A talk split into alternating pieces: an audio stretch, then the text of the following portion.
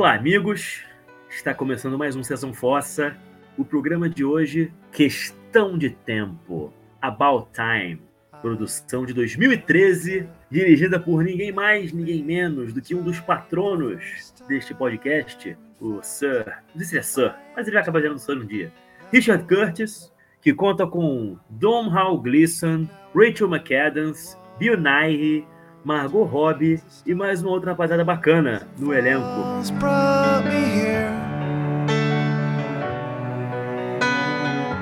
Eu estou aqui mais uma vez com meu grande amigo Everton Cariani. Olá, olá. E hoje, mais uma vez, nossa querida amiga Dani está aqui. Por favor, Dani, fala com todo mundo aqui. Olá, bom dia, boa tarde, boa noite para quem está ouvindo. Muito obrigada pelo convite novamente. Sempre um prazer estar aqui discutindo filmes com vocês. O prazer é todo nosso. Eu vou começar já indo direto para o assunto aqui. Vou perguntar para você mesmo, Dani. Você já tinha assistido Questão de Tempo anteriormente? Conta um pouquinho aí. Por incrível que pareça, não. E por que, que eu estou dizendo isso? Porque eu sou fã declarada da Rachel McAdams. Eu acho ela sensacional e nem sabia que o filme era com ela, inclusive. Confesso que eu já tinha visto a capa no Netflix, mas eu achava que era a Emilia Clarke, não sei porquê. E aí eu confundia com aquele filme que a Emilia Clarke faz, que é super triste, que o cara tem uma doença e eu não gosto de assistir filmes de doença. Então acabei que nunca tinha assistido. Aí foi a minha primeira vez com questão de tempo. E você, meu querido Everton Cariani, me conte se você, você por acaso já tinha visto esse filme? Eu queria dizer que, na verdade, a gente não ia gravar sobre esse filme, então eu entrei num, num armário escuro, fechei as mãos, voltei pro passado e convenci o Luiz a gente não fazer mais sobre aqueles filmes chineses esquisitos que ele sempre sugere a gente fazer. Brincadeira. Quem deu uma sugestão, eu vou dar os créditos aqui, senão depois ela me mata. Quem sugeriu da gente fazer esse episódio foi a minha namorada Mayara. Ela sugeriu, falou que seria bem legal eu e o Luiz falar a respeito desse filme. E na hora me veio na mente, eu não sei porquê, eu imaginei, eu, eu, eu, imaginei que a Dani adorava esse filme, que ela já tinha assistido, que era um dos filmes favoritos dela. Aí eu já sugeri pro Luiz de pronto, só que eu não tinha ideia que ela ainda não tinha assistido, mas. Mas vamos aí, tamo, tamo junto, tamo junto. É, bom, Questão de Tempo é um filme que, bom, como o Everton brincou aqui, né, envolve um rapaz que tem a capacidade mágica de voltar no tempo. É um, é um dom que os homens da família dele, né, herdeiros do pai dele, têm, de que eles podem basicamente ficar em algum lugar escuro, fechar os olhos, as mãos, pensar numa situação do passado que eles, tenham, que eles tenham vivido, enfim. Eles nunca podem ir para qualquer outro lugar do tempo, que seja no futuro, ou para um lugar que não estiveram antes, né? E se a pessoa não fizer uma grande besteira ali, dá para você, às vezes, corrigir, reviver certos momentos da sua vida, sem alterar de maneira drástica a narrativa do tempo mundial. É o oposto, sei lá, da série do Loki ou do Time Cop, ou mesmo do De Volta para o Futuro, nesse sentido, né? O escopo aqui é bem mais modesto. E assim, eu só queria dizer, começar dizendo que que inveja do Don Hal Gleason, né? Quisera eu ter, ter esse poder que ele tem, né? Dani, o que, que, você acha? É, é um poder bem bacana, né? Quem não gostaria de, de voltar para o passado e arrumar certas coisas sem que isso influenciasse em, em, nada no futuro, né? Ou melhor, em quase nada, né? O que eu acho interessante é que se trata de um filme de romance, né? Com pitadas de comédia e tudo mais, mas eu gosto muito de ler o que as pessoas acharam sobre os filmes que eu assisto, né? Então eu tenho um hábito de, de procurar depois na internet, eu vejo bastante aquele filmou, apesar de ter bastante gente falando besteira sobre a maioria dos filmes, mas é, eu vi uma galera metendo pau na questão da viagem no tempo, por ser extremamente impreciso. Aí eu queria saber o que, que vocês achavam sobre isso. Eu acho que não é a proposta do a proposta do filme não é nada não, não tem que ter precisão, porque o, o, coração do filme não é esse, né? Aí eu queria saber o que, que vocês acharam disso. Eu acho que é a nerdaiada com muito tempo livre fazendo teoria em cima de filme de romance, velho. E voltando ao que o Luiz falou lá, eu invejo o time pelo fato dele poder escolher entre a Margot Robbie e a Rachel McAdams, cara. Aliás, Luiz, quem você escolheria? Rapaz, eu vou te dizer uma parada. Eu acho que só a Rachel McAdams vai me fazer escolher ela no lugar da Margot Robbie, viu? A minha, a minha, a minha, a minha crush pela Rachel McAdams já me acompanha há alguns anos. Ah, não sei. Eu acho que eu, se eu morasse no mesmo país que ela, provavelmente seria daqueles malucos que fica colecionando, sabe qual é? Pedaço de cabelo dela que cai no chão, entende? Ia ficar catando lixo que ela taca na rua pra guardar pra mim. É, eu não tenho muita vergonha de admitir isso, não. E você, Dani? Eu sei que você não, não é muito sua praia, mas se você gostasse de mulheres, qual você escolheria? Nossa, eu sou Team Rachel para sempre. Eu acho ela maravilhosa, ela fofíssima. Amo as covinhas dela. Já tentei copiar o cabelo dela, mas não deu muito certo. Eu acho ela fofíssima, maravilhosa. Então eu sou Team Rachel Forever. Eu acho que se fosse pelos personagens do filme, definitivamente seria a Rachel. Mas eu tenho um crush fortíssimo na Margot Robbie. Eu não sei, cara. Eu vejo as entrevistas dela e eu fico babando, sei lá. Mesmo com a, com a minha namorada do lado aqui. O bom é que ela baba junto comigo, então tá, tá tudo em casa. Mas dê a sua opinião a respeito do, do tempo lá que a Dani tinha perguntado, Luiz. Eu acabei cortando pra fazer essa, essa pedreiragem. essa pedreiragem, nesse momento, borracharia. Cara, é, é, o. Eu tava pensando nisso agora. Essa é a segunda vez que eu vejo o filme. A primeira vez que eu assisti foi no cinema. E curiosamente, assim, eu tinha comentado no programa do Simplesmente Amor, que eu tinha assistido Simplesmente Amor na véspera de Natal, né? E eu vi esse filme também, se não foi na véspera, foi tipo há poucos dias do Natal que ele foi lançado aqui no Brasil, sabe? Saboroso, né? E eu, agora revendo pra, pro, pro Fossa, eu fiquei pensando, cara, realmente, é uma coisa que eu já tinha me perguntado antes não faz, acho que ela muito sentido. Se eu vou pra, pra, pensar com muita força na questão de verossimilhança ou na lógica interna daquela, daquele processo do tempo, é meio um pouco bagunçado, de fato. As regras ali são um pouco frouxas, né? Mas, francamente, né? Isso é que eu, eu acho que quem fica encrencando coisa demais é aquele tipo de pessoa que fica vendo, procurando aqueles vídeos de easter egg no YouTube. Você não viu isso? Ou então o cara fica teorizando sobre os troços de, sei lá, né? Quem vai matar o Thanos? Lembra disso? Quando antes do, do, do fim dos Vingadores, aquelas coisas? Deve ser esse tipo de pessoa. E acho que esse tipo de pessoa tem mais é que, né? Enfim, isso aí, né? aquilo ali é mais uma desculpa de, de, de roteiro, uma muleta pincelada do roteiro, pro Richard Curtis expressar as suas obsessões enquanto autor, que é essa questão da família, do amor, de você viver o momento. Enfim, ficar procurando, sei lá, explicações físicas sobre a, o processo todo, acho que é uma é uma grande bobagem, francamente. Eu acho que é meio. É, é, é, eu sei que é arrogante dizer que as pessoas estão vendo o filme errado, mas as pessoas estão vendo o filme errado.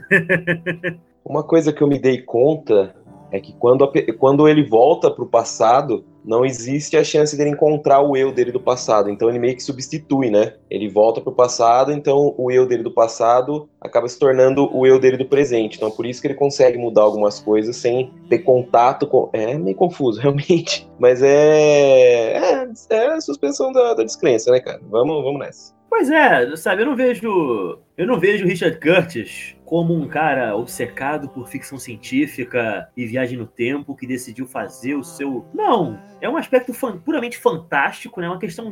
É literalmente um passe de mágica que, que, que acontece, né? Pro processo ser feito. Ele não dá uma explicação muito maior do que, tipo assim, os homens da nossa família fazemos isso. Tem algumas regrinhas. Obedeças. Pumba, né?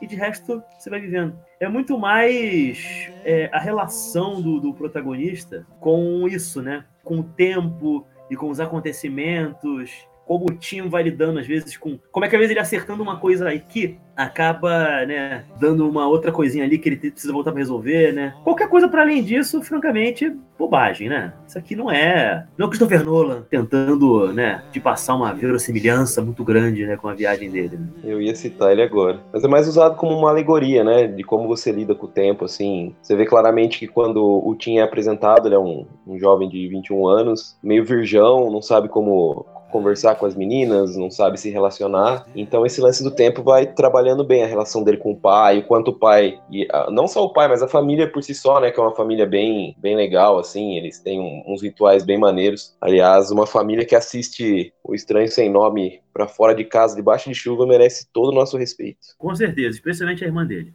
Mas isso é uma outra conversa. É, Dani, você. Mas eu queria saber uma coisa. Se você tivesse Desculpa, já estou adiantando uma coisa aqui. Se você tivesse o poder de voltar no tempo, que que você, que momento você, sei lá, consertaria ou viveria de novo na sua vida? Nossa, difícil, hein? Eu acho que mais do que consertar, porque assim, eu tenho para mim, eu não sei se é por conta da terapia que eu faço já tem alguns anos, mas eu tenho para mim que todos os momentos ruins que eu vivi no meu passado, eles me ajudaram de certa forma a não deixar que certas situações se, repetir, se repetissem, né? Então eu acho que é, ao invés de consertar alguma coisa, eu com certeza reviveria momentos com a minha avó, que faleceu, né, no começo do ano passado. Nós não estávamos esperando, ela estava muito assustada com, com a pandemia e ela tinha muito medo de pegar o Covid e tal. E ela acabou tendo uma crise de pânico e como ela já tinha 87 anos, ela não aguentou e teve um ataque cardíaco, né? Então, desculpa a, a aura bad, mas eu com certeza reviveria momentos com a minha avó, sem pensar duas vezes. E você, Everton? Ah, cara, ao contrário da Dani, eu acho que eu, eu votaria para mudar algumas coisas. Também, eu acho que eu, eu gostaria de passar mais, tempos com, mais tempo com meus avós. Definitivamente eu daria mais passeios com a minha cachorrinha, que até hoje eu, eu tenho comigo que eu poderia ter passeado mais com ela do que eu passei. Mas também consertaria algumas cagadas, assim, é, se a gente for falar da, do nosso sessão fossa, né, das pataquadas que a gente já passou na, na, vida amorosa, eu deixaria de fazer algumas coisas que eu carrego certa vergonhinha, assim. Um pouco mais pra frente do episódio, vou ver se eu crio coragem de contar uma história. Uma história que, inclusive, a Dani sabe. Então, mais pra frente, quem sabe? Vamos, vamos segurar a audiência um pouco. Abra seu coração, Everton. Estamos aqui para lhe ouvir. Everton dando uma aqui de. Como é que é mesmo? João Kleber aqui, né? Calma, depois, depois, agora não. Cara, eu voltaria pra oitava série. Eu tenho uma fantasia frequente de que eu volto pra oitava série, que eu, eu cismei pra mim na cabeça que as coisas da minha vida ficaram meio bagunçadas a partir dali por alguns anos. Então eu tenho pra mim que se eu voltasse pra oitava série, eu corrigisse, deixasse fazer coisas que fiz e fizesse coisas que eu não fiz, eu, eu provavelmente eu seria um, sei lá, uma pessoa muito melhor do, do que nesse momento da minha vida que eu estou. Só que Infelizmente eu não tenho esse poder e eu tento agora lidar com o fato de que o tempo passou, né? Tento não ficar me prendendo com, sei lá, né? O que, que eu poderia ou deveria ter feito e não fiz, etc e tal. Isso não leva ninguém pra porra nenhuma. Que é o que acho que é o que torna esse filme, inclusive, tão interessante de alguma forma, né? Porque o menino ele tem a chance de refazer erros, como por exemplo, sei lá, né? Os encontros dele com a personagem da, da Rachel McAdams, ou a maneira como, sei lá, como ele pode ajudar o cara com quem ele vai morar quando ele vai para Londres.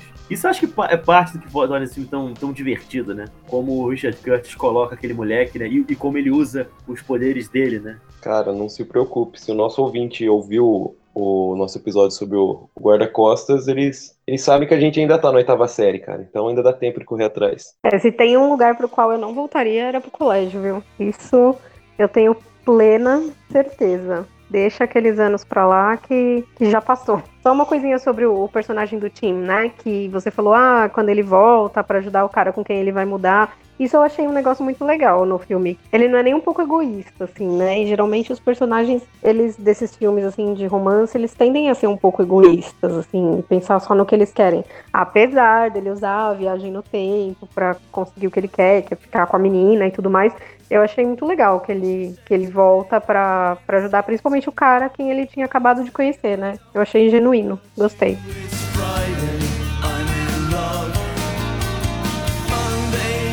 Esse personagem, né, ele é vivido pelo Tom Hollander, é o Harry. Ele é um dramaturgo que foi era amigo do, do, do, pai dele, enfim, de muitos anos atrás, que é uma figura. Que isso é uma coisa que eu acho que o, parte da graça do filme, né? Os personagens. Além do protagonista ser um cara muito charmoso, muito bacana, né? O Don Gleason tá muito bem. Mas assim, é um daqueles, mais uma vez, o Richard Curtis cuidando dos coadjuvantes com tanto ou mais atenção até do que ele dá pros seus protagonistas, né? O elenco de personagens ao redor é todo muito bacana. E esse Harry, ele é tipo a epítome do inglês sisudo, mal-humorado, corre o risco de ser o cara mais engraçado do filme, assim. E eu consigo perfeitamente entender ele, dependendo do dia que eu estou tendo, eu consigo. Eu, me, eu sinto que o Harry é, é, é meio que um animal espiritual meu. Vocês sentem isso por ele ou por algum outro personagem do filme? Ah, eu adorei o Harry. Nossa senhora, eu achei ele sensacional. E confesso que eu me identifiquei com ele, sim, em algumas partes. Gostei demais do personagem dele e gostei muito da irmã dele. Consegui criar uma conexão, assim, com a irmã dele muito grande, assim. Eu consegui vê-la como um personagem real, sabe? E gostei muito dela também. E o pai, né? Que é sensacional. Sim, eu também gosto muito do pai. Ele usa o poder dele de voltar no tempo para ler o máximo de livros que puder, cara. Eu acho isso espetacular. Eu acho que com a minha com a minha rotina de leitura, eu acho que sempre que eu, se eu voltasse pro passado, eu ia me pegar dormindo, cara. Porque sempre que eu pego no livro, eu começo a dormir, então eu ia passar o passado todo dormindo. Esse ponto que a, que a Dani levantou a respeito do Tim, que apesar dele voltar no, no passado para tentar conquistar a garota e tal, a Mary no caso, é, é, bem interessante porque ele usa, mas ao mesmo tempo não, não, ele não usa tanto em vantagem dele porque ele é super desastrado. Então ele tem que voltar várias vezes e o que vai conquistando um pouco as meninas assim é esse lado desastrado dele, desengonçado, assim, meio esquisitão. Então ao mesmo tempo que ele tem essa vantagem, ela não, não serve tanto assim pra, para que ele consiga as coisas. É mais o, o, jeitinho dele, até o pulando um pouco mais na frente, lá que tem um discurso muito bonito do, do pai dele, que ele fala que ele tem um bom coração. Ele, ele realmente é genuinamente um menino de bom coração. E, e, é um personagem que eu gosto demais. Eu não sei, eu tenho. Eu já disse isso antes, até onde eu sei, eu sou um, um cara heterossexual, mas eu tenho um, alguma coisa com cabelos vermelhos, com ruivas. Ruivos também, o cara conquistou meu coração, cara. Meu novo crush. Esse é um filme também que ele é marcado por. Eu não sei quanto você assistiu dos filmes do, do Richard Curtis, mas assim, esse é um filme que ele trata. Ele, ele tem um, um, aquele típico humor dele, com aqueles diálogos muito espirituosos. E o filme, ele é, bom, uma história de amor também. Isso é uma coisa que se resolve em basicamente uma hora de filme. Em uma hora de filme ele já tá casando com a menina. E isso é uma coisa que eu acho interessante, porque o filme é uma comédia dramática, com romance no meio, só que ele não segue nenhum dos padrões, do, do, dos tropos de uma de uma comédia, vamos dizer, como comédia romântica, né, por assim dizer, tradicional. Você não tem uma crise entre o casal que na última parte do filme precisa ser resolvida. Inclusive, as passagens, depois que ele, ele, ajeita tudo, né, ele consegue colocar, né, o, o, relacionamento dele nos eixos, né, o que começa a pegar mais para ele, inclusive, depois dessa momento, é mais a questão familiar dele, né. É a irmã dele que começa a ter problema com álcool, com aquele relacionamento abusivo que ela tem com o babaca do Jimmy. Bom, é o pai dele, né? Que, bom, vamos daqui dar um spoiler, né? Descobre que tá com câncer. O que, que vocês acham disso, assim? Eu acho que isso, é, na minha opinião, o, o, o, Richard Curtis meio que extrapolando um pouco, né? Aquelas coisas pelas quais ele já é, já é conhecido. Ele talvez seja o grande rei do cinema feel good britânico na atualidade. Então, eu vou te ser bem sincera que de nome, eu sou muito ruim, assim, para nome de diretor e tudo mais, se fora do horror, né? É engraçado isso. Mas fora do horror, eu sou muito ruim para nome de diretor e tudo mais. Eu, então eu não sei, provavelmente eu já devo ter assistido algum filme dele, sim, mas eu não sei se dizer de, de, nome, de filme, de cabeça, enfim. Mas eu achei legal isso mesmo porque a todo, como eu nunca tinha assistido, a todo momento eu ficava esperando acontecer, acontecer alguma coisa com a personagem da Rachel McAdams, porque é uma história de amor, querendo ou não, ou alguma algum desgaste no relacionamento, ou uma doença, ou enfim. Aí quando veio a doença do pai, eu tava mó feliz assistindo o filme falando: caramba, meu, pela primeira vez um filme desse tipo, que tudo dá certo, que tudo é bonitinho e que você não fica triste em nenhum momento. Tô gostando. Aí me veio a bendita da doença, né? Aí no momento eu não gostei. Eu falei assim: nossa, mas que porcaria, né? Tipo, ah, vamos jogar um câncer no velho. Que, que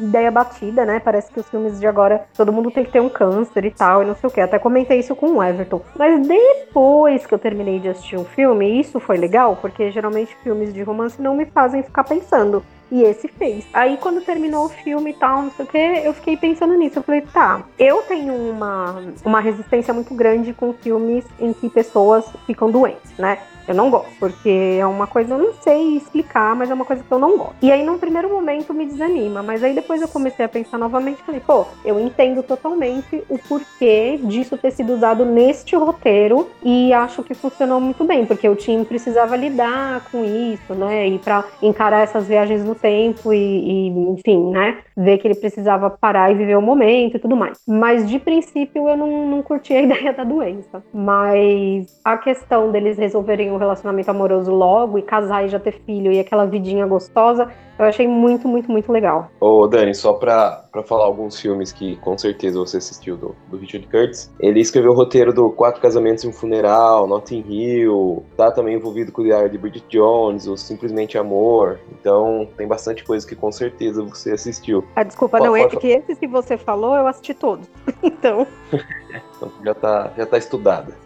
Isso que o Luiz falou é bem interessante, porque todo filme de romance geralmente a gente fica esperando um momento de crise, que geralmente, eu até comentei com a Dani ontem, que geralmente é quando acontece, aparece uma, uma segunda pessoa que vai balançar o relacionamento, e aqui até aparece, até aparece, mas toda crise ela se dá de forma interna, assim, pro próprio Tim. Então quando a, a personagem da Margot Robbie reaparece, meio que dando uma brecha para ele conquistar o amor que ele tinha lá atrás por ela, ele ali ele já, ele já quebra essa, essa ideia de que ele tá na dúvida e ele volta correndo para os braços da Mary e pede ela em casamento. Então ele vai quebrando uma crise interna por vez, seja a crise do primeiro amor, seja da, da morte na família, seja de lidar com a questão de, de deixar o passado para trás e viver a rotina, aquela rotina monótona, linda que a gente tem, que muita gente não tem e que às vezes a gente não consegue enxergar. Então eu acho que a crise existe, só que ela é interna, assim como as externas poderiam aparecer, mas ele não deixa por conta do, de tudo que, que levou ele a, a encontrar a Mary. Assim. E inclusive dele, dele aprender que ele não tem como consertar tudo no mundo, né?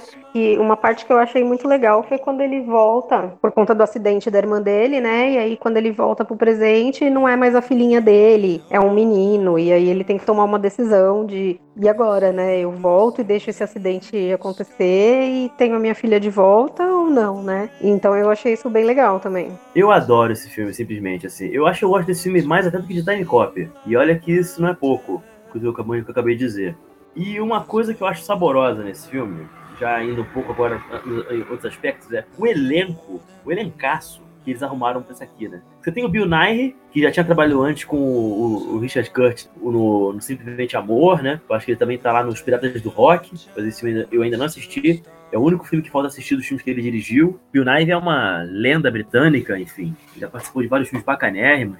Você tem... Bom, participação da Margot Robbie, né? Que tava vindo com tudo ali naquele período, né?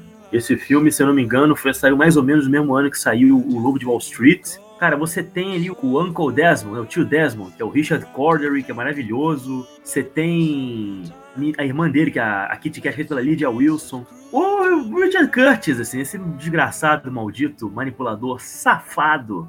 Ele tem a capacidade uma coisa que a gente comenta aqui, às vezes, no Sessão Fossa, é de que certos filmes, às vezes, assim, do, do ator estar um pouco deslocado naquele papel, ou do casal não ter a química que deveria ter, né? Você não acredita muito na, no romance. Aqui é, é meio louco, assim. O Richard Curtis, ele conseguiu capturar uma vida, seja afetiva ou familiar, ali do protagonista, em que você, nossa, é como se ele tivesse, sabe quando você sente, parece, parece que os atores são amigos e tem uma relação de afeto de anos ali, e o cara capturou aquilo nas telas, assim. Isso pode parecer bobagem, né? Mas isso é muito difícil de conseguir, né? As relações todas elas importam, cada um aparece um pouquinho, todos têm charme. Eu, eu quase chego a me emocionar, francamente, assistindo esse filme e vendo como eles interagem entre si, né? Até mesmo com o doidinho do, do tio Desmond, né? O homem seria o mais bem vestido da Inglaterra, né? É, eu senti isso do elenco também. Um elenco muito harmônico, né? Tava todo mundo trabalhando na mesma página. E a mãe, a mãe é muito expressiva. Achei ela muito boa também. Inclusive tem o, o personagem que trabalha com ele lá na, na empresa de, de advocacia, o Rory, né? Que é Rory. Rory, Rory, é, maravilhoso. Ele é muito bom. E aquele ator, na hora que eu tava assistindo, eu mandei uma mensagem pro Everton. Falei, Everton, me ajuda a descobrir de onde que eu conheço esse cara. E o Everton falou, ah, não sei, não conheço a cara dele. Aí eu fui dar um Google, aí era de uma série britânica. Teve uma época que eu tava alucinada com séries uh, de comédia britânica, né? Então assisti todas que tinha no Netflix. E aí ele é de uma série que chama Scrotal Recall, eu não lembro o título, se tinha um título em português, ou se é a mesma do Love Sick, eu acho que não é a mesma do Love Sick, mas enfim. E eu lembro que eu achava o personagem dele nessa série que eu assistia também muito bom. E quando eu vi que ele apareceu, eu gostei demais também. Eu achei ele muito engraçadinho. E achei que foi um ótimo, uma ótima adição no, no elenco. Eu gostei demais. Eu só queria dar uma adendo. Pelo que eu vi aqui na Wikipedia, esse Scrotal Recall é justamente o Love Sick, né? Que tá na Netflix, não é isso? Ah, é esse sim, é esse sim. Porque eu lembro que eu, eu tive um. Eu peguei todas as séries britânicas que tinham no Netflix de comédia e fui assistindo. Então assisti muita coisa adolescente, aquele In-Betweeners. Eu nem lembro o que, que eu assisti, mas eu sei que eu assisti um monte de coisa. E eu lembro que eu tinha uma série que eu acho que é o cara que ele tem um sei se ele descobre que ele tem uma, uma doença venérea, ele liga para as parceiras dele. Eu não, não lembro o que, que, era. Eu sei que a série era bem engraçada. E tinha ele, e o personagem dele na série me marcou. Por isso que eu lembrei dele quando eu o vi no filme. O que faz o Rory, ele chama Joshua Maguire. Mas falando da família, é o tipo de família que, se não você fazer parte dela, é o tipo de família que você queria estar junto, assim, ser amigo e tal. Porque é uma família que tudo que eles fazem é interessante. Sei lá, sentar pra tomar um café, os, as conversas são engraçadas. Você tem o tio que faz a, a piada lá, ah, você vai se casar? Com quem? e o sobrinho dele tá, tá na frente. E uma coisa que me chamou bastante atenção e eu comecei a, a, a buscar na minha cabeça o quão velha a Julie Delp é, porque a Lindsay Duncan, a personagem que faz a mãe, ela lembra uma Julie Delp idosa assim demais, cara. Vocês tiveram essa sensação também? Admito que eu não associei, não, mas você tem uma relação com a Julie Delp muito mais obsessiva do que eu. Eu também não, não associei, porém eu passei metade do filme achando que a irmã dele era a Billy Lord, filha da Carrie Fisher. Achei elas muito parecidas. Aliás, tem uma coisa, cara. A melhor amiga da personagem da, da Rachel McAdams no filme é feita pela Vanessa Kirby, cara. Eu tava tentando lembrar, Vanessa Kirby, Vanessa Kirby, com essa mulher. Bicho, essa mulher, desde então, ela participou de Missão Impossível, o último, e vai estar, parece que nos próximos também. Ela fez o spin-off do Velozes e Furiosos, do Hobbs e Shaw. Ela é irmã do, do Jason Statham no filme. Ou seja, ela tem material tanto pro Sessão Force quanto pro Cine Poeira. Vanessa Kirby virou uma queridinha do meu coração. Aí eu acabei de ver aqui que ela fez aquele filme da Netflix, da Netflix é, Pieces of a Woman, que gerou um burburinho. E eu, eu não vi, eu acho que a Dani viu. Você viu, né, Dani? Não vi, não. Mas quando eu vi o nome dela na. Eu adoro ver os créditos, né? Eu sempre assisto os créditos até o fim, geralmente. E eu, quando eu vi o nome dela, me soou familiar. Porém, não assisti Velozes e Furiosos e também não assisti esse Pieces of a Woman. Mais algum famoso que ela fez? Ela fez aquele, acho que é Eu Antes de Você, Me Before You, que tem a Emilia Clarke e o Sam Claflin, que ele é um cara cadeirante, que acho que tem uma doença degenerativa, não sei. E a Emilia Clarke vai meio que pra cuidar dele, eles acabam se apaixonando. Chegou esse filme? Também não vi. Esse eu não tive coragem de ver, não. Ah, eu não gosto de filme de doença. Eu Ai, deixo quieto. Tem que ver filme de doença. Vou... De... Deadpool é um filme de doença. Ah, mas é é diferente. Cara. eu não Ó, eu tenho dois, dois quesitos que eu coloco na minha, na minha lista quando eu vou assistir filme. Que às vezes eu deixo meu namorado escolher o filme, né? Aí eu falo, o que, que não pode entrar na minha lista é filme com pessoa de, que tem câncer e filme de cachorro. Não assisto nenhum dos dois. Isso é um filme de cachorro com câncer. Foi tipo o melhor filme do mundo. A crítica tá. Você acredita que é isso exatamente que o meu namorado fala toda vez? E se for um filme de cachorro com câncer? Pode? A Rachel, a Rachel McAdams é a mãe do cachorro. Nem pensar, pode ser, sei lá. O John, oh, é o John Cusack, que é o par romântico oh, dela no filme, pode ter, pode ter no elenco Cillian Murphy, pode ter John Krasinski, pode ter Rachel McAdams, pode ter Anna Taylor-Joy, que eu também amo. Não assisto. Dirigido pelo mesmo cara que dirigiu o, o Alta Fidelidade, olha só, hein? Roteiro do Nick Hornby e é sobre um cachorro Não, não, Poxa, obrigada, você vai deixar de ver? Vou, infelizmente Poxa. eu vou ter que deixar de ver não quebro regras nesse sentido. E quem, e quem interpreta o cachorro é o Nicolas Cage. Porra, aí você tá querendo apelar, tem né? Ver, tem que ver. tá, a, ah. vamos fazer assim então. Você me joga então aí dentro desse filme o cachorro que aprende a usar armas de fogo. Aí eu. Melhor que armas de fogo. Um facão. Pode ser? Beleza. Aí eu assisto. Beleza, mas ele tem um câncer e ele morre no final. Não, mas aí eu não preciso assistir, né? Porque você já me contou o final. Não, você não sabe disso ainda. Essa, essa é a surpresa do filme. Então, pera, então, pera, pera que eu vou lá no meu armário. Puxa, não posso, sou mulher. Fudeu. Pois é. Agora, esse filme sobre entrar no armário, sair do armário, seria, será que o Richard Curtis tá querendo. Tinha algum outro tema obscuro aí no, sobre questão de tempo que a gente não pegou? Seria um. Enfim. Tem algum subtexto. E quando você leva uma mulher eu pro acho. você é, E quando você volta com uma mulher pro passado, uh, o sexo do seu filho muda. Tá meio estranho isso daí. Não, mas para onde que ele iria? Que tem que ser um lugar escuro, que você tenha certa privacidade. Qualquer um pensaria num armário. Acho que não tem nenhuma outra intenção, não.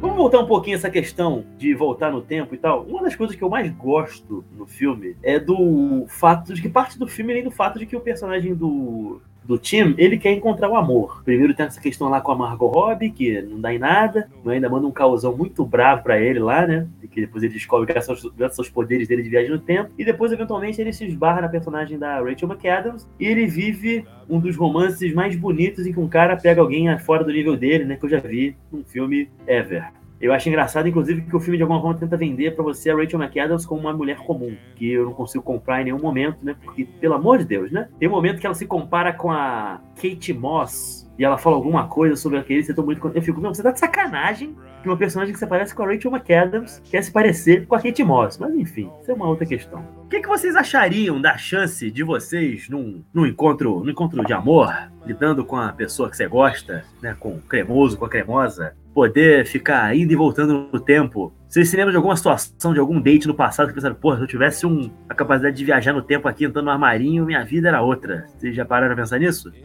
Não, eu até que tô bem satisfeita com a minha vida agora, do jeito que ela tá. Eu não. Nunca. Talvez, porque o, o meu namorado com quem eu tô há quase oito anos, né? A gente já mora junto e tudo mais. Talvez eu usasse isso para voltar para podermos ter nos, conhecidos um, nos conhecido um pouco antes, porque na verdade nos conhecemos um pouco antes. Porém, fomos começar a sair juntos e tal depois de quase um ano desse dessa vez que nos conhecemos, né? Então, talvez eu usasse para isso. Ah, cara, nesse quesito, eu acho que também eu não teria nada, assim. Até, até as, as pataquadas que são características do, do meu ser, eu, com o tempo foram se tornando momentos bonitinhos, assim. É mais aquilo que eu falei no começo mesmo. Eu voltaria para para deixar de fazer algumas, algumas coisas que me envergonham de relacionamentos passados. Eu vou segurar um pouquinho mais a audiência ainda, mais um pouquinho, vou deixar o Luiz falar dele, daí depois eu falo. Poxa, João Kleber, tô curiosa. Você disse que eu já sei a história, mas tô curiosa.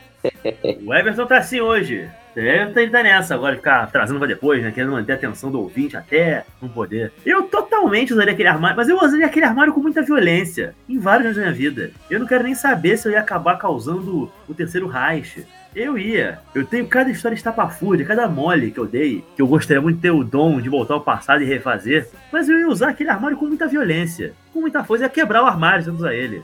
Dê um exemplo, por favor. Ah, hum, tipo, uma mina muito gata que me deu mole na faculdade, mas eu não me percebi, sabe? Porque eu não, não tinha. Basicamente, minha autoestima era uma coisa que não existia. Não é nem que eu tivesse uma autoestima baixa, eu não tinha uma autoestima. Era horrível. É, e outras situações, assim, similares, depois eu me pego pensando. E, e, me vem sempre assim, me vem sempre tempos depois. Quase como um assombro tardio, assim, um trauma que volta. Tinha uma menina, cara, que ela é amiga da minha filhada, cara. Eu tenho a filha de 30 anos de idade, vocês já comentei isso aqui, né? De crisma, eu era muito católico, blá blá blá, a história é basicamente essa. Tem uma amiga dela que eu só fui perceber que ela me deu abertura, tipo uns seis meses depois. Eu tava lembrando dela e me lembrei do. Aí que eu concatenei as coisas. E eu me detesto um pouco até hoje por não ter captado sinais na hora que eu devia. E basicamente eu fico só pensando naquela todas, todas as coisas lindas que eu deixei de viver porque eu sou um bolha. Então, sim, ia usar pra caralho aquele armário, você não tem noção. Ia quebrar aquela merda. Inclusive, Luiz até hoje tem fotos dela espalhadas pelo quarto e vive chorando. Inclusive, fez um podcast sobre filmes de romance para ver se consegue superar ou conversar a respeito disso. Exato. claro, foi por isso. Exato. Exceção fossa à origem, né? Estamos descobrindo aqui. Pois é, pois é, rapaz. Se ela estiver ouvindo, você acha que ela vai conseguir identificar essa história, Luiz? Francamente, o, o, período, assim, a janela de abertura para eu conseguir o interesse dela já passou. Ela agora nem deve lembrar que eu, que eu existo. Nas palavras imortais de um bolero do grupo do Trio Iraquitã, e talvez nem sequer em teus sonhos se lembre de mim. que triste, bicho. é a vida, é a vida. Mas tudo bem. Morri, mas passo bem.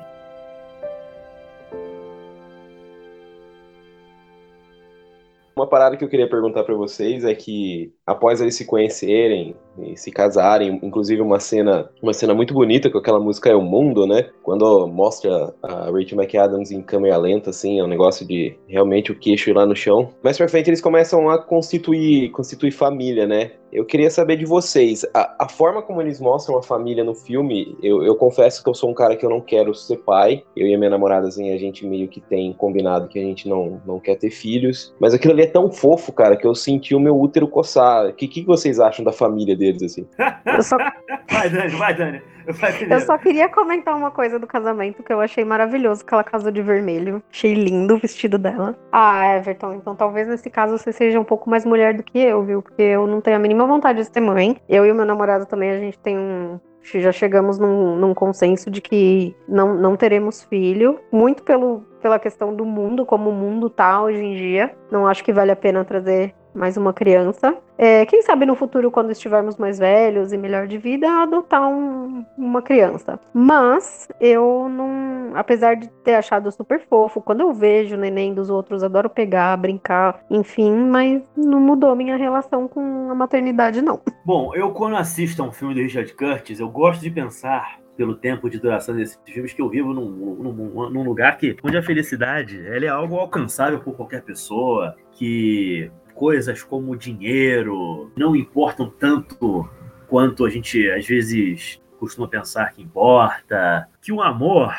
ele pode estar a qualquer esquina. Então, sim, quando eu vejo um filme do Richard Curtis, eu penso que, nossa, talvez eu devesse ser pai, ter filhos, arrumar uns 80 moleques e morar num lugar bonito. Mas aí tem que lembrar que eu sou um carioca, brasileiro, moro com pai e mãe, é difícil juntar dois contra um mês, entende? Eu não gosto muito de me relacionar, enfim, eu acabo dando uma desanimada. Mas sempre que eu vejo um filme do Richard Curtis, eu penso, não, claro, quando ver você pai, mas é óbvio, eu vou botar, eu vou, porra, certeza. O Richard Curtis, ele, ele, ele faz isso comigo. Ele me deixa meio, meio assim. Eu imaginaria você putaço, Luiz, tendo que pausar o novo episódio do, do Tokusatsu que você tá assistindo pra ir trocar a fralda do moleque, mano. Porra, é, o problema é isso. Tokusatsu é uma coisa que eu já não tenho visto mais, assim. Eu tô, saiu tudo no Amazon Prime, eu tenho que dar desanimada. Mas as minhas obsessões, como um todo, né? Ter uma família pra interrompê-las, isso é, isso é um pesadelo.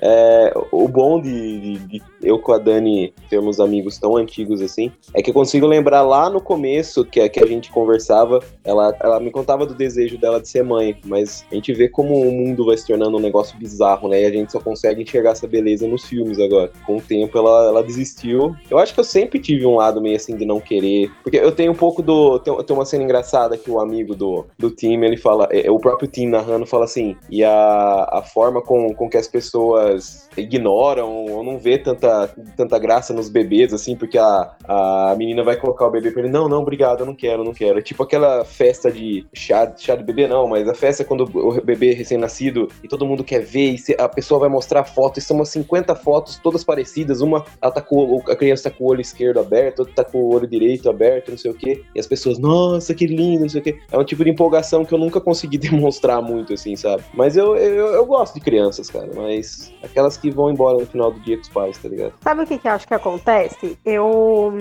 eu tive duas, eu tenho duas sobrinhas, né? A minha sobrinha mais velha tá com 13 anos agora, tá uma adolescente insuportável, como deveria ser. Mas quando ela nasceu, a minha irmã tinha 17 anos e eu morava com a minha mãe ainda e, consequentemente, com a minha irmã. E a minha irmã teve um pouco de depressão pós-parto e tudo mais, então o que, que aconteceu? Eu acabei meio que cuidando da minha sobrinha, né? Então eu, eu costumo dizer que eu passei por todas as fases, menos carregar e amamentar, né? Carregar no bucho mesmo e amamentar. Porque de resto, quem acordava de noite era eu, para fazer a menina parar de chorar. Quem dava banho era eu, porque a minha irmã tinha medo de dar banho. Quem fazia tudo era eu. A gente tinha, depois que ela começou a crescer um pouquinho, a gente tinha um ritual que uma vez por mês eu levava ela no shopping, a gente ia no cinema, comia no McDonald's, fazia todas essas coisas fofas. Eu entuchava a foto dela e da minha outra sobrinha e todo mundo. Então acho que meio que eu já tive um gostinho, sabe? Mas nada melhor melhor do que devolver pra mãe no fim do dia. Eu consigo perfeitamente entender isso aí. As ocasiões que eu tive que, sei lá, que ser babá de criança por algum motivo,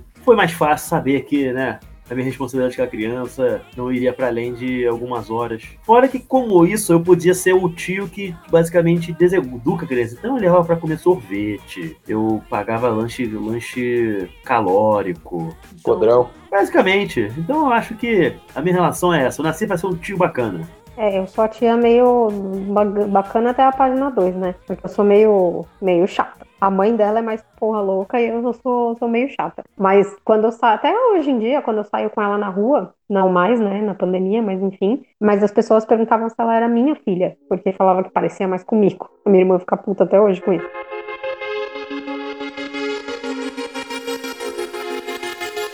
E assim, Everton, o povo quer saber as histórias que você está guardando. Você pode, afinal de contas, revelar que segredo é esse, né, do seu passado? É verdade, é. Antes que esse programa acabe e a gente não entre nisso. As histórias não, não posso revelá-las todas no, no, mesmo episódio, então vou segurar algumas para os próximos, que assim a audiência segue com a gente. Afinal, minhas histórias são interessantíssimas, mas vamos lá. Algum relacionamento passado, não vou citar qual, É um relacionamento que já, já vinha de uma, um pouco de crise, assim, mas nunca sem deixarmos de nos falar, assim. Até que em um dado momento, acredito que ambos meio putos, assim, deixamos de nos falarmos e ficamos uma semana assim, sem, sem conversar, sem nada, algo que era inédito dentro do relacionamento, né? Passados-se cinco dias, eu resolvi entrar em contato com a digníssima, perguntando se havia acontecido alguma coisa. E eu sempre tive um mecanismo de defesa em que o relacionamento pode estar uma bosta, pode estar uma merda, mas eu, se eu sinto que o negócio está acabando, eu vou tentar apertar a laranja até sair o último caldo. Então, a gente marcou de conversar e, e, acabamos, fomos conversar, e nessa conversa surgiu o tal do famigerado vamos dar um tempo, não sei o quê. Só que eu tava lendo um quadrinho na época, que eu gosto muito, um quadrinho nacional chamado Valente, que é do, do Vitor Cafage, é a história de um, de um cachorrinho, são personagens antropomorfizados. É um cachorrinho que se apaixona muito fácil, assim. Então, ele se apaixona por uma, por uma, uma, uma garotinha e no aniversário dela, ele resolve dar para ela sete presentes de aniversário, que é um para cada dia da semana do aniversário dela. E eu tive a brilhante ideia de no dia seguinte a essa essa ideia de dar um tempo, gastar as últimas granas que eu tinha. Eu tinha saído de um trampo com, o seguro-desemprego, eu catei o resto da grana e comprei cinco, cinco presentes, que era para os cinco dias que a gente ficou sem, sem conversar. Obviamente que não deu certo lá no, no ao levar o presente, eu descobri algumas coisas que eram os motivos pelos quais a gente já estava vindo em crise. Enfim, é, só sei que eu terminei a, a noite sem namorada, fui um idiota que eu deixei os presentes lá, devia ter trazido junto comigo. Mas enfim, é, é essa história. Se eu pudesse voltar, eu, eu traria os presentes de volta encerraria ali sem, sem ficar com, esse, essa vergonhinha. Tomou, tomou no cu e ainda deixou os presentes da pessoa. É, é muita trouxice pra pessoa só. Você lembra dessa, né, Dani? Agora eu lembrei. É, você devia ter trazido os presentes. Mas te entendo. Porra, mano. Porra, devia ter trazido, realmente. É, rapaz. Sem nem o que dizer.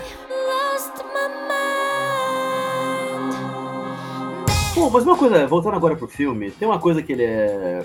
que é, acaba sendo. O arco do personagem é muito sobre isso, né? É sobre um sujeito que ele tem esse poder de voltar ao passado e reviver essas situações e tentar consertar algumas coisas e tal. Tem coisas que ele diz que não tem como consertar, né? Que ele tem que deixar a mesma coisa fluir. E tem coisas que são impossíveis de não acontecer, como por exemplo, né? A morte do pai dele, né? que é aquela figura super adorável, super carismática. E é interessante, inclusive, porque vendo da primeira vez eu não tinha pego isso não, mas vendo de novo, fica claro que o pai dele sabe que vai morrer de câncer, né? Ele já tinha visto o que ia acontecer com ele mesmo, né? E provavelmente ele deve ter voltado ao passado e, e parte do motivo dele ter passado tanto tempo lendo os livros que ele leu e releu, né? Foi porque ele devia saber que, tipo, ele não tinha tanto mais tempo de vida assim, né? Isso é uma coisa que eu acho interessante no filme e torna o filme meio que original de alguma forma nessa abordagem dele, né? O filme é sobre aproveitar o momento, muito mais do que você corrigir ou ficar revivendo o passado, é você aceitar que as coisas são do jeito que tem que ser, né?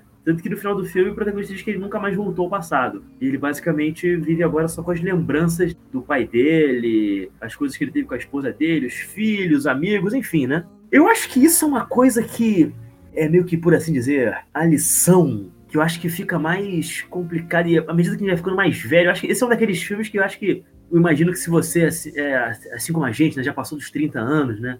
Tá com 30 a mais, né? Eu acho que o filme acaba, acaba pegando com mais força, né? Você aceitar o fato de que não importa todo o poder que você tenha de, de voltar ao passado, etc e tal, você precisa meio que deixar a sorte fluir.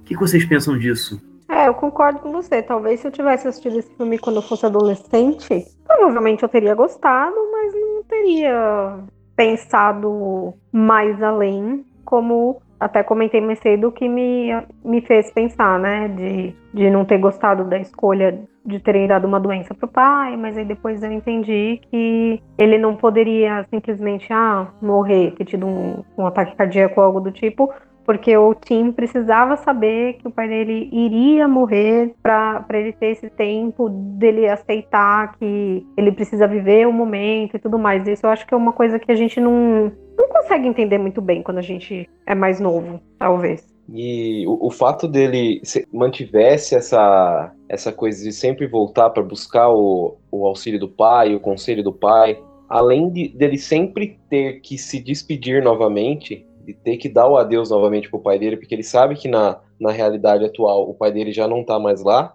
ele não ia conseguir seguir com as próprias pernas, né? Aceitar. Tem, tem uma cena muito bonita que mostra ele tendo um dia ruim no trabalho, não sendo muito simpático assim com uma atendente de, de um café. Aí ele volta nesse dia para viver esse dia novamente, só que de forma mais mais esperançosa, mais otimista. Então, o que no trabalho ele tava lá de cara amarrada, ele faz uma piada com, com o Rory lá, que é um amigo dele, que o chefe deles é um, um, arrombado. Ele trata bem, ele dá um sorriso pra, pra atendente. Então, é, é enxergar o dia, é, é bem coisa de filme feel good, assim, né? Que a gente termina com o sorriso no rosto, mas é, é que é bem legal. É aquilo de enxergar o, o seu dia como que tratando ele de uma forma que você não precisasse voltar para mudar algo nele. Você encarar ele de forma mais leve, assim. E é, é uma forma de amadurecer também, né? A forma como você enxerga a vida. É óbvio que na, na realidade a gente nunca vai conseguir enxergar dessa forma, mas tentar levar uma vida cada vez mais leve e tipo ignorar um pouco as coisas ou é, é uma forma que eu tento levar assim no bom humor. Eu tenho eu tenho um dos trampos que é mais estressantes assim, trabalhar em cozinha é um inferno, mas a, a gente criou um ambiente tão legal assim que a gente passa o dia todo dando risada. Então, você transformar um, um caldeirão assim num, num, negócio mais leve, eu acho que é o sentido que é, é basicamente isso, é amadurecer, é manter o espírito, manter a, o seu bom coração assim, só que conseguir precisar consertar o um mínimo na sua vida. E, e seguindo assim, é, é o a fórmula para ser feliz. Pelo menos é o que o Richard Curtis nos ensinou, né? É, na, na teoria é muito fácil, né?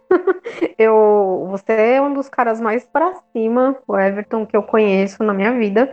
E eu, o Everton me conhece também bastante tempo, ele sabe que eu sou, eu sou um pouquinho difícil, eu sou uma pessoa um pouco difícil. Mas ao longo dos anos, assim, eu, eu tô tentando melhorar isso, fazendo terapia, enfim, arrumando outras formas de extravasar, mas eu, eu confesso ser daquele tipo de pessoa que, tipo, eu acordei, já deu uma coisa errada no meu dia, já geralmente acaba com o meu dia, sabe? E aí eu já fico de mau humor o resto do dia. Mas eu estou tentando mudar isso. Tem dias que eu consigo, tem dias que eu não consigo. Afinal de contas, contas, a vida não é um filme, não é mesmo?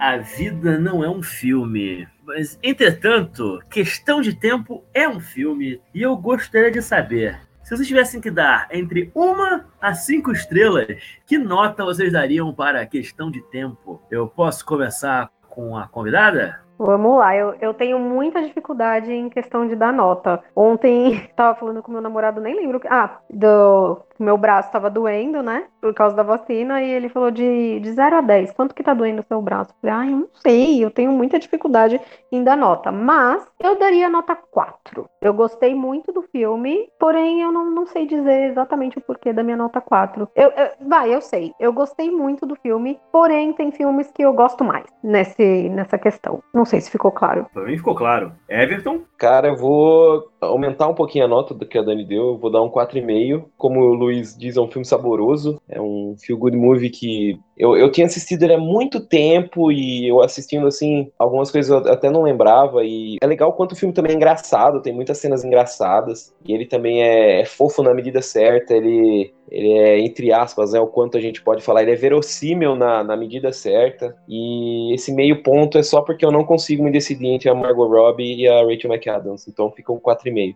Excelente. Cara, eu dou 5 estrelas pra essa porcaria. É isso. Richard Curtis, manipulador, safado, chega a ser artificial de tão perfeito que é tudo né, ao redor do seu, do seu mundinho, para as coisinhas que ele quer dizer. É entretenimento feito para as massas, total, sabe? Assim como, sei lá, os Backstreet Boys e, sei lá, uma, uma lata de refrigerante. Mas eu meio que gosto de todas essas coisas. Esse aqui talvez seja ainda mais redondo do que o Simplesmente Amor. Então é cinco estrelas.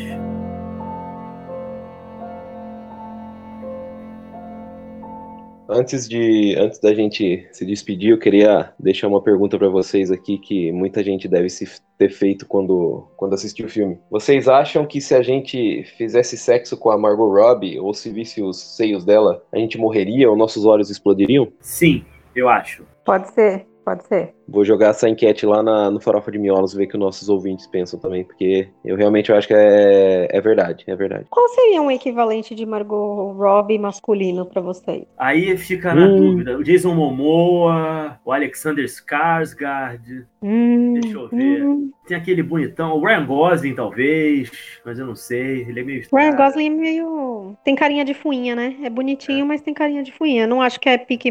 Não é nível Margot Robbie, não. O Kevin dos Backstreet Boys.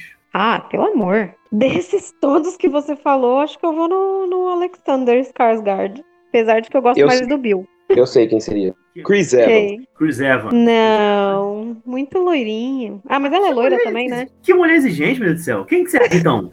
Que tão atraente assim? Meu Deus do céu.